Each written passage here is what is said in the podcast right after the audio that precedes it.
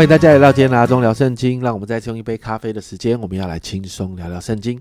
今天我们来读启示录的第三章。启示录第三章呢，继续谈到还有三间的教会哦，就是沙迪、菲拉铁菲还有老底加这三间教会。首先在一到六节谈到对沙迪教会的信息。那沙迪这个城市是交通汇集的要道，所以它商业活动非常的发达，经济也很繁荣。那也是一个行政的中心哦。那这个城市因着富裕跟繁荣哦，所以相较于其他地区的人来说，这个城市的人真的是比较懒散的一群人哦。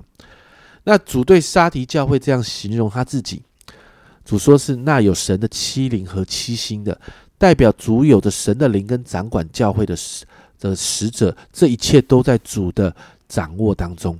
然后有别于其他的教会，先有赞赏哦，在这个地方哦，主就直接的。指责沙迪教会的信徒，你看到一二节哦，蛮悲哀的形容哦，我真的觉得是这样。我知道你的行为暗明你是活的，其实是死的。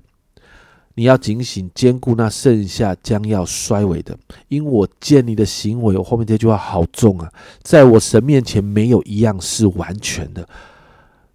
我不知道有没有人，你听到这个话，如果是神这样对你说的时候，你会直接崩溃哦。但神这样子。主真的这样对沙迪教会的信徒这样说：“诶，这是一个好严重、好严重的指责啊！因为沙迪教会面对异教的神明啊，当时他们在当地所拜的是一个象征世界繁荣的女神啊。那你看到这一群人呢，没他们没有像世美拿别加摩教会，他们有受到逼迫，他们这当中也没有那些搅扰教会的异端。他们的问题不是外来的，而是因为过得太舒适，他们懒惰，他们不振作。”所以经文才会说，他们看起来像是活的，但实际上是死的。所以你看到主对他们的行为这样子的评价，在神面前没有一样是完全的。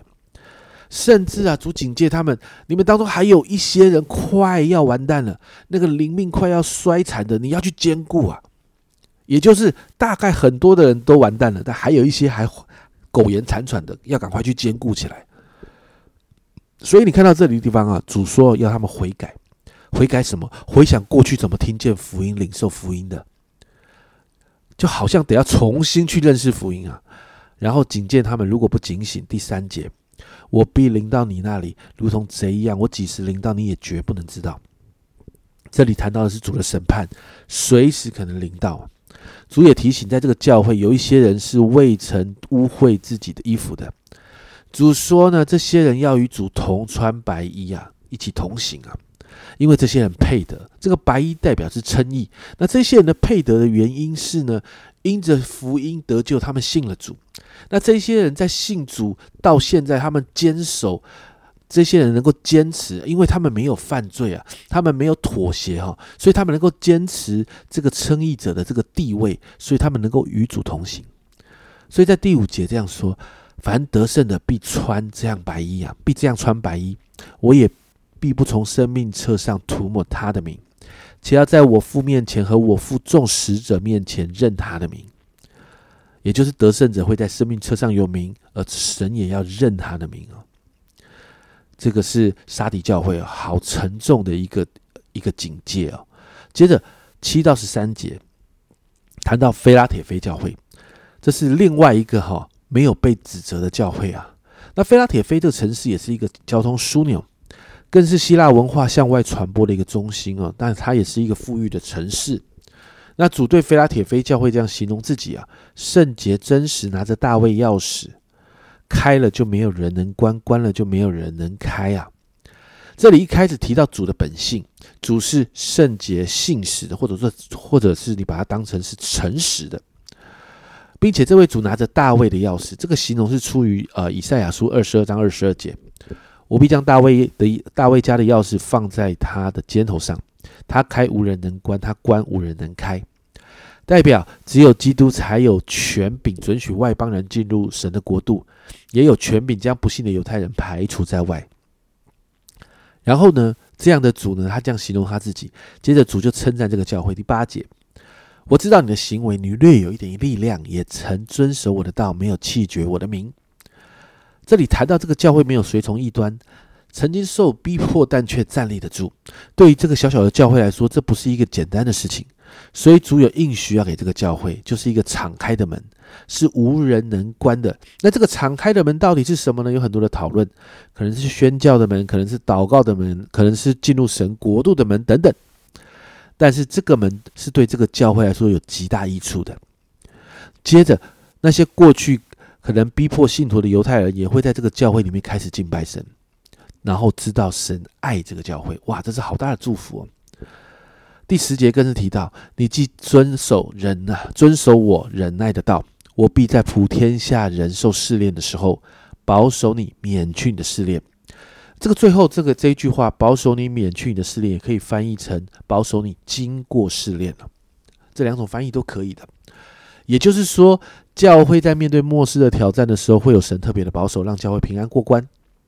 也鼓励教会主必再来，而且快再来，要持守现在所所拥有的，免得本来有的冠冕被夺去了。最后十二节，得胜的，我要叫他在我神殿中做柱子。他也必不再从那里出去。我又要将我神的名和我神城的名，这城就是从天上从我神那里降下来的新耶路撒冷，并我的新名都写在它上面。这个柱子呢，代表的是象征一个安稳、一个牢固啊。那得胜者就是这样的安稳牢固在主的殿中，而且在这个得胜的人的的身上有神的名。代表他是属神的，有神城的名，代表他是新耶路撒冷的这个国民，而且会有新名啊，代表的是一个全新的身份。这是主对菲拉铁菲教会的这个应许啊。最后在十四到二十二节是给老底家教会的信息。那老底家这个地方也是一个交通汇集的地方，也是一个商业中心，有丰盛的出产，更是有法庭，还有医学中心哦。所以，老底家教会是一个养尊处优、富贵社会中的教会的写照。那给教会的信息当中呢，这个主在这里形容自己是那为阿门的，为诚信真实见证的神，在创造万物之上为元首的。这里谈到主是真实的神，是为诚信真实见证的。这和老底家这个信徒对主的那个不忠诚，成为一个强烈的对比啊。那主对教会这样说：十五到十七节，我知道你的行为，你也不冷也不热，我巴我巴不得你或冷或热，你既如温水，也不冷也不热，所以我必从我口中把你吐出去。你说我是富足，已经发了财，一样都不缺，却不知道你是那困苦可怜、贫穷、瞎眼、赤身的。老底家教会的信徒哈，自我感觉非常的良好，以为自己没有冷淡退后。他们确实有做一些事情的，但主说他们好像温水，不冷也不热，所以要被吐出去。他们自以为富有，但却不明白自己真实可怜困苦的属灵状况。所以是八十九节，主就劝告他们：我劝你们向我买火炼的金子，叫你富足；又买白衣穿上，叫你赤身的羞耻不露出来。又买眼药擦你的眼睛，使你使你能看见。凡我所疼爱的，我就责备管教他。所以你要发热心，也要悔改。这两节经文啊，主要信徒买火炼的金子、白衣、眼药膏，代表什么呢？代表主期待信徒可以明白真实的富足不是形式上的，而是那个生命好像火炼的金子，经过淬炼的，而且在当中呢，可以持续持守圣洁啊，好像白衣一样啊。在这个时代上面有属灵的分辨力啊，所以他买眼药膏啊，把它涂好，把眼睛给涂好啊，才能够看清自己现在的状况啊。主提到啊，主会管教是因为他仍然疼爱教会，所以要老底家教会悔改。最后提醒信徒啊，听见主叩门要有回应，要开门，有人回应就能够与主一同坐席，得胜的能够与主同坐宝座。那经文就到这个地方结束。在今天这三间教会里面，你有看见你生命中有需要被提醒的部分吗？这三间教会所在的地方，生活条件都不错。沙迪、老底家却在这个舒适的环境当中，无法坚持神的道，甚至属灵的眼光被蒙蔽，跟从错误的教导，让教会的属灵光景堪忧啊！但感谢主，也有菲拉铁菲这样的教会，虽然。环境很舒适，但是，呃，坚持主的真理，没有气绝主的名。家人们，面对末世的挑战，你觉得你在哪一个光景里头呢？好不好？今天我们仍然是让我们自己花一点时间来面对我们属灵的生命。同样，该悔改的悔改，该调整的调整，好让我们可以成为得胜者，可以承接祝福跟应许。我们一起来祷告。主啊，我们今天看到沙迪，主我们看见菲拉铁菲，看见老底家。主啊，这三间教会当中有好有坏。主啊，这三间当教会当中有许多东许多的部分是我们看见主你透过这个经文在提醒我们的。因此，今天主啊，帮助我们该调整的调整。主啊，你提醒了我们该悔改，我们就悔改。主啊，帮助我们，主啊，再一次调整我们的生命与你对齐，好让我们可以成为那个得胜的人，好让我们可以在幕后的日子，主啊，让我们因着紧紧跟随你那份坚韧，主，我们在这个得胜的当中，我们领受你给我们的应许跟祝福。主啊，主啊，今天帮助我们再一次调整自己，回转归向你。谢谢主，这样祷告奉耶稣的名，阿门。今天是启示录后三个教会的信。这三个教会很舒适，但在舒适当中，你看到其有两个教会是有危机的。家人们在舒适当中跟随神真的不容易啊，所以我们真的常常要把自己调整到神的面前来。